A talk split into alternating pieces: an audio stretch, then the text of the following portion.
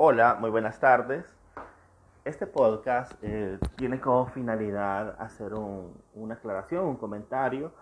a distintos ataques, a distintos enfoques que van de inquisidores para con ciertos organismos o para con ciertas organizaciones de derechos humanos,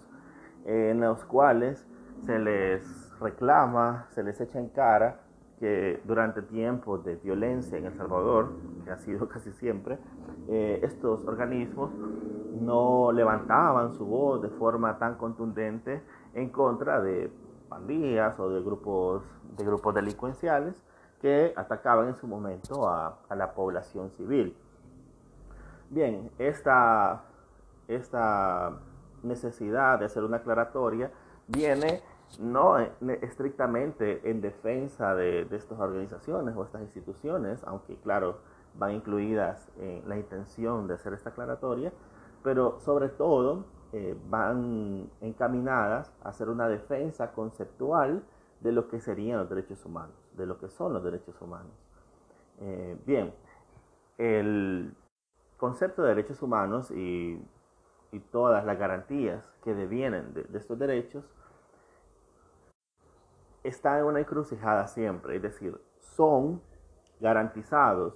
son cumplidos por el Estado a partir de sus obligaciones de respeto, a partir de sus obligaciones de garantía, de protección, de promoción, pero a su vez el Estado, que es el que se encarga de promoverlos y hacerlos efectivos, es el Estado que en principio el que puede violentarlos. Es decir, que el concepto de derechos humanos se crea como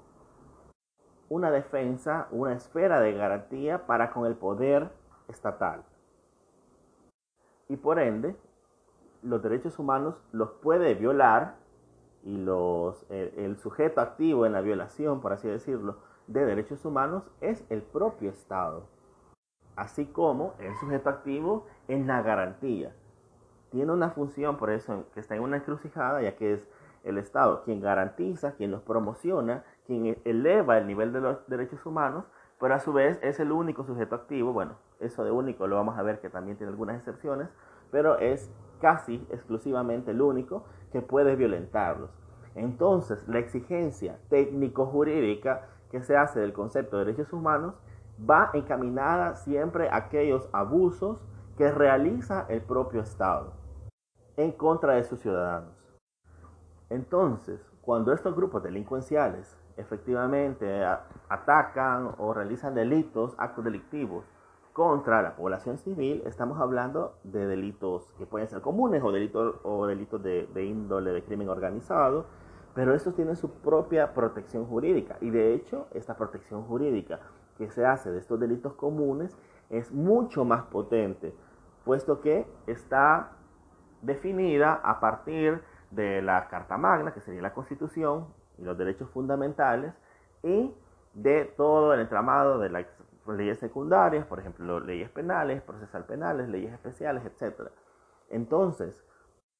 las garantías de derechos fundamentales usualmente son más potentes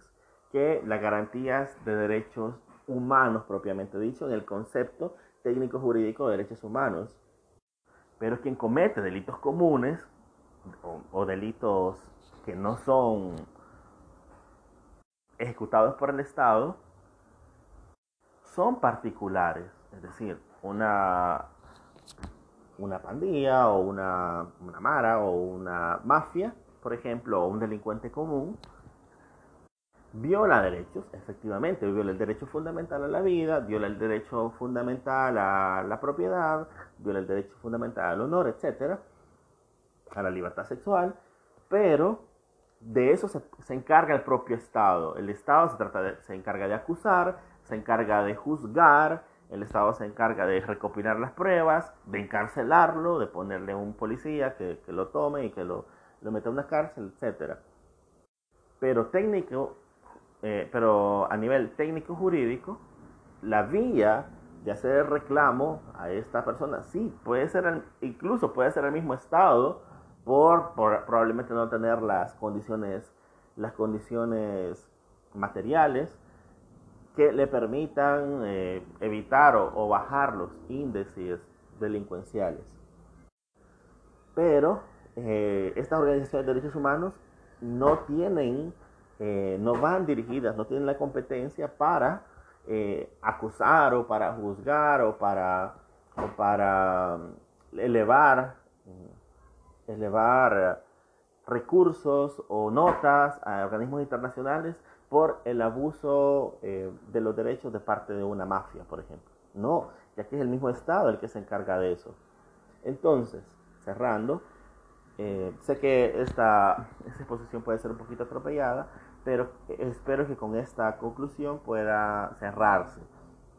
Los derechos humanos son una categoría jurídico,